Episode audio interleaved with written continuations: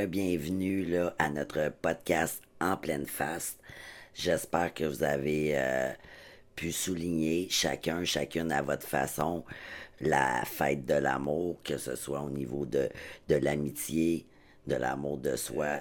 Aujourd'hui, comme ça avait été dit la semaine passée, on va tenter de démystifier ensemble euh, c'est quoi euh, la violence. Donc, on va l'amener de, différentes façons. Fait que je te laisse y aller avec un document qu'on utilise, puis que justement, qui peut nous éclairer à ce propos-là. Oui, parce que dans le fond, tu sais, souvent, qu'est-ce qui est de la violence, puis qu'est-ce qui est de la colère, ça devient un peu difficile euh, à, faire la, à, faire la différence, puis à bien le. le- le- J'ai perdu mon mot. À bien, à bien À bien l'identifier. l'identifier exactement. Donc, euh, on a des indices qui nous aident. Il y en a sept, en fait, euh, qui sont quand même simples à comprendre. là. On y va avec le premier qui est la reconnaissance du comportement agressif. Euh, quand quelqu'un est capable de reconnaître qu'un comportement ou qui n'est pas capable, c'est un indice. Le deuxième, ça serait l'empathie. Être capable de se mettre à la place de l'autre qui a reçu euh, l'événement ou euh, le comportement. Donc, est-ce qu'il y a du regret en somme? là, Oui, exactement. Sinon, on parle de réparation. Réparation, ça a le dos large un peu, mais on parle à, à ce niveau-là le plus de, de la capacité à faire des excuses sincères ou un geste de réparation. Mhm. Sinon, on est aussi dans, le- dans le changement. Est-ce que la personne qui a eu un comportement euh, agressif a l'intention de changer, met des choses en place pour changer ou non? Sinon, on a aussi l'intention. Parce que l'intention, là, c'est très important. Là. Euh, souvent, euh, la différence, ça va être au niveau de est-ce que c'est euh, une perte de contrôle ou une prise de pouvoir sur l'autre, donc à ce, niveau-là aussi. Est-ce qu'il y a un gain, ce qui est un autre indice, là? Est-ce que la personne, en faisant ce geste, ce contrôle-là, gagne quelque chose ou c'est une façon de s'exprimer? Puis sinon, ben, il y a la répétition. Est-ce que ce type de comportement-là arrive régulièrement ou c'est un comportement ou un geste qui est isolé? Mhm. Puis c'est important que de prendre en considération qu'il faut faire euh, qu'il faut unir ces indices-là ensemble. En utiliser un seul serait pas suffisamment représentatif pour qu'on puisse euh, considérer vraiment que c'est de l'ordre de la violence. Donc, il faut tenir en compte tous ces aspects-là lorsqu'on lorsqu'on on évalue là, justement. questionne. Exactement. Puis ce qui nous amène aussi à, à travers tout ça, euh, à vous parler, c'est euh, le cycle de la violence. Euh, ça aussi, c'est un élément qui est très important pour évaluer. Donc, ce que Martine disait il y a quelques instants au niveau de la répétition, euh, le cycle, il contient quatre phases. Donc, il y a la phase de la lune de miel, où est-ce que euh, au sein d'une relation, euh, ben, au départ, en principe, ça se passe relativement bien. Euh, donc, euh, on, on est amoureux. Donc, ensuite de ça, la, la seconde phase, c'est la phase euh, qu'on appelle de tension. Où est-ce que là, on a l'impression qu'on marche sur des œufs. Euh, Il y a une tension qui est, qui est palpable. On est hésitant, stressé, etc. Là, on sait que qu'il y a quelque chose qui peut éclater, exploser. On a peur de la réaction de l'autre, en fait. là, C'est sur n'importe quoi. de faire, de dire, etc. Fait que tout ça nous amène à la troisième phase, qui est celle euh, de l'agression. Donc, c'est la phase où est-ce qu'il y a un ou des éléments de violence. Euh, ça peut être un mot, un geste.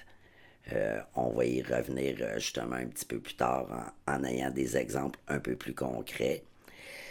Il y a la, phase aussi de la justification, qui est la dernière des quatre phases, où est-ce que la personne qui a commis une agression, un acte de violence va justifier son geste euh, avec des raisons extérieure à elle-même.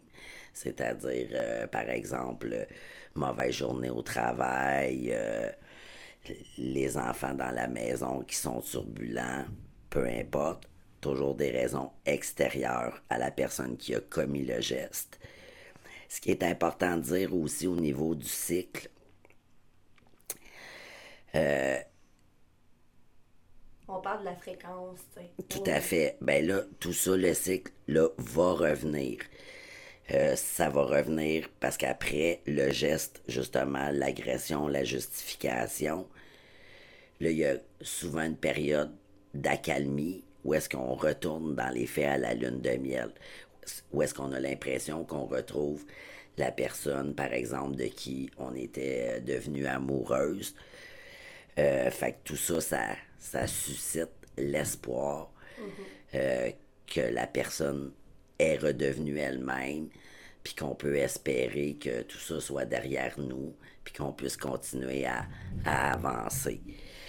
Euh, l'autre élément qui est aussi important à dire, c'est qu'à un moment donné, au sein d'une relation, ça peut arriver que la phase de la lune de miel ne soit même plus présente et que ce soit uniquement les trois autres phases mhm. qui demeurent. Euh, parce que l'emprise est devenue tellement grande, la, peur de la victime est, grande également. Donc, euh, éventuellement, la personne qui agresse n'aura pas besoin de d'essayer euh, de reconquérir l'autre, là, ça va tout le temps se répéter.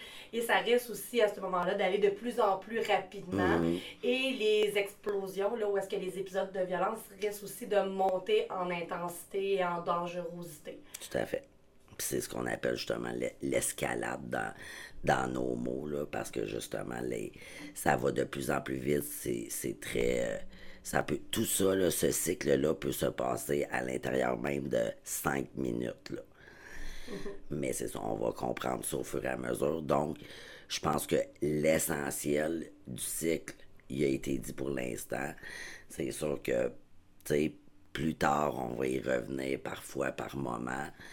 Euh, parce qu'on fait, on va faire des liens avec ce qui a déjà été vu aussi de toute façon.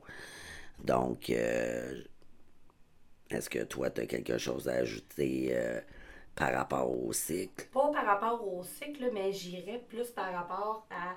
Là, on vient de parler un peu des comportements, puis du cycle, tout ça, mais après ça, on se dit, OK, mais quand est-ce qu'on va faire la différence entre de la violence conjugale puis de la chicane de mhm. couple? Parce que oui, euh, on va se le dire, des fois, dans, les, dans le couple, il peut manquer de, communication ou de façon adéquate de s'exprimer, puis il peut avoir des explosions qui sont pas souhaitables, mais qui sont pas nécessairement de la violence. Fait que à quel moment on est capable de faire la distinction entre les deux, ben il y a quatre critères pour le faire. Euh, puis, ils sont quand même très importants. On parle du premier critère qu'on parle, c'est le pouvoir, dans le fond.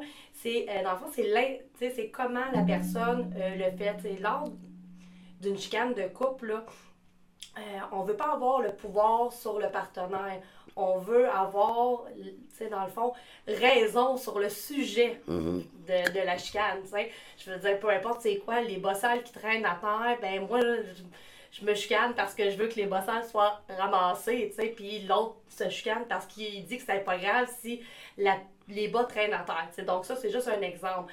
Dans le cas de la violence, ben c'est peu importe le sujet, le but, c'est d'utiliser des tactiques de violence pour rabaisser la personne, puis la faire sentir inférieure à nous. Mhm, surtout. Fait que là, c'est vraiment du pouvoir sur l'autre.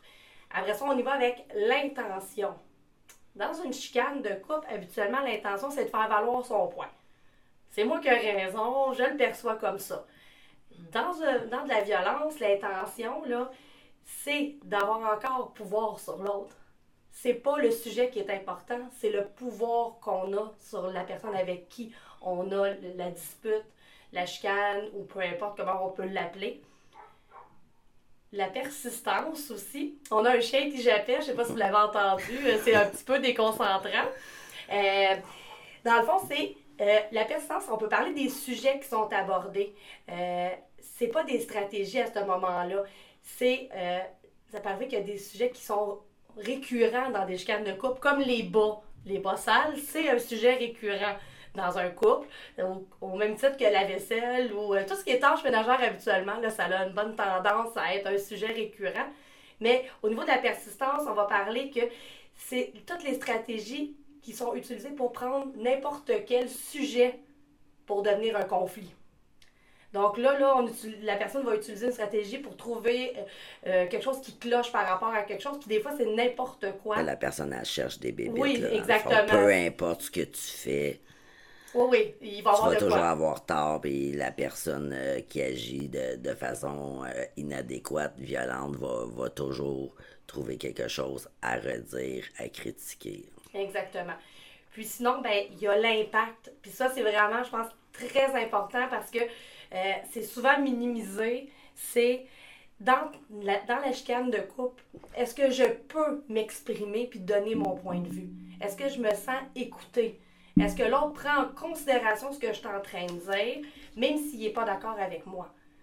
Ça, c'est super important. Si la réponse c'est oui, bien probablement qu'il y a peut-être un problème de communication, il y a peut-être autre chose, mais d'habitude, quand c'est de la violence, l'impact, c'est tu peux pas parler.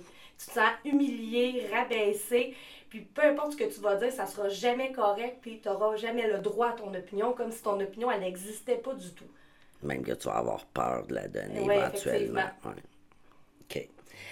Fait que c'est ça, on a essayé de faire un portrait rapide de ce à quoi euh, peut ressembler la violence, tenter de démystifier, vous donner un petit peu quelques points précis à se référer.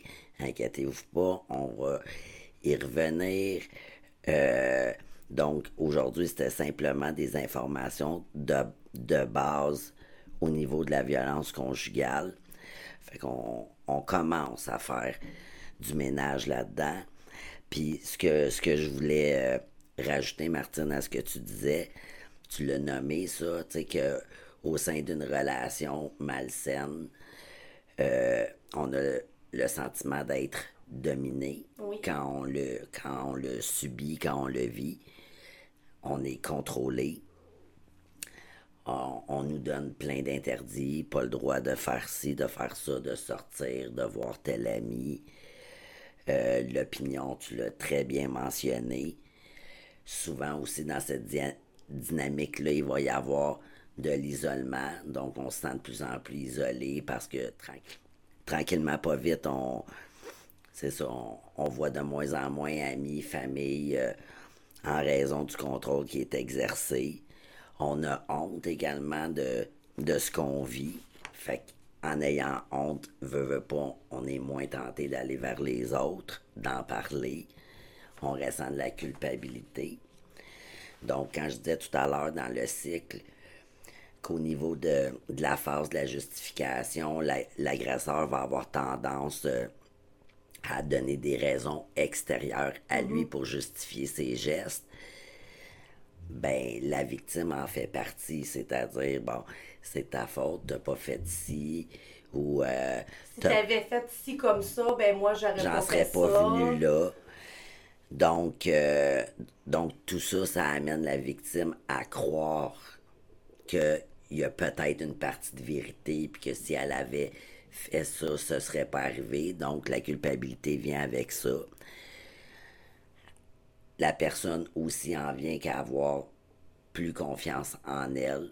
ça se fait petit à petit.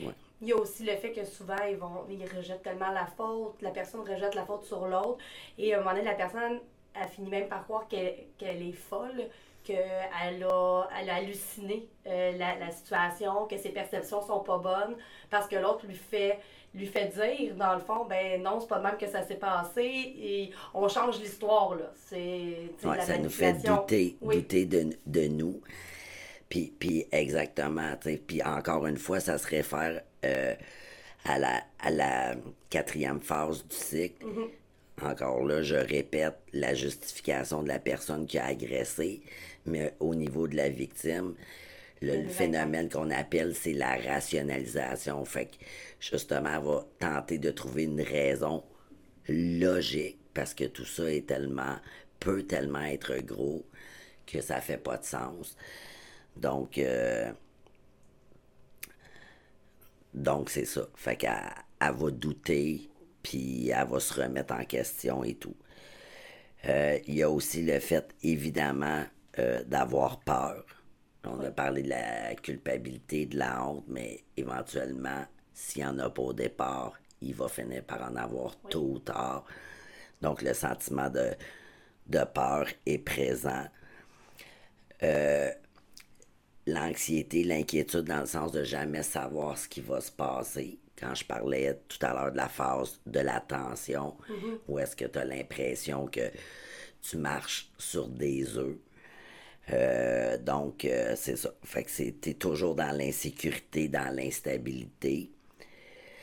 Le sentiment d'être obligé. Aujourd'hui, je suis fatigué, mais je sais que si j'ai j'ai pas euh, fait la vaisselle, ben il risque d'être fâché, puis justement d'agir de façon inadéquate. Fait que là, tu te sens obligé de le faire parce que tu crains les conséquences qu'il pourrait y avoir. Euh, puis c'est ça. Fait qu'en gros, ça résume, encore une fois, comme on a dit pour aujourd'hui, ce qu'on souhaitait aborder euh, avec vous. Moi, ce que j'aimerais ajouter, Pascal, à ça, c'est que euh, il faut pas oublier que ça, on parle en général dans, un, dans une relation amoureuse, mais ça peut être dans n'importe quelle relation. Là. Ça peut être dans une relation d'amitié, ça pourrait même être au travail, avec des membres de notre famille. Tout à fait. C'est pas, c'est pas exclusif. euh, Point de vue amoureux. Pour, pour un vue amoureux, exactement.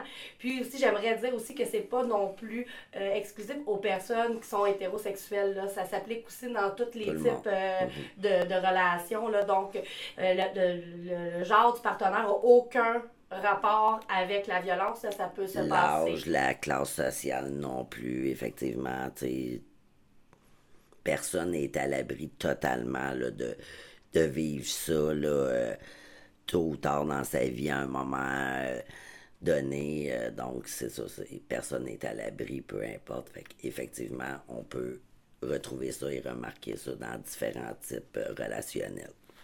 Donc, sur ça, j'espère que on a réussi, Pascal et moi, à, à expliquer c'était quoi la violence en général, puis que vous comprenez euh, peut-être mieux ça, tout dépendant de votre niveau euh, au moment de l'écoute euh, de cette émission-là.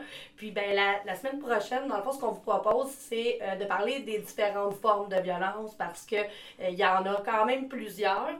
On va les aborder, on, va, on peut les expliquer, puis je pense que ça va aussi vous aider à mieux comprendre le phénomène. Tout à fait. Puis, comme on l'a dit déjà, il y a plusieurs semaines, il y a vraiment euh, tout plein de sujets qu'on a en tête. On est très stimulé. On vous invite à cliquer j'aime sur la vidéo. Encore une fois, abonnez-vous, partagez. Euh, puis, on, c'est ça, on se retrouve la semaine prochaine. Ouais. Donc, euh, prenez soin de vous, c'est important. À la semaine prochaine! Bye.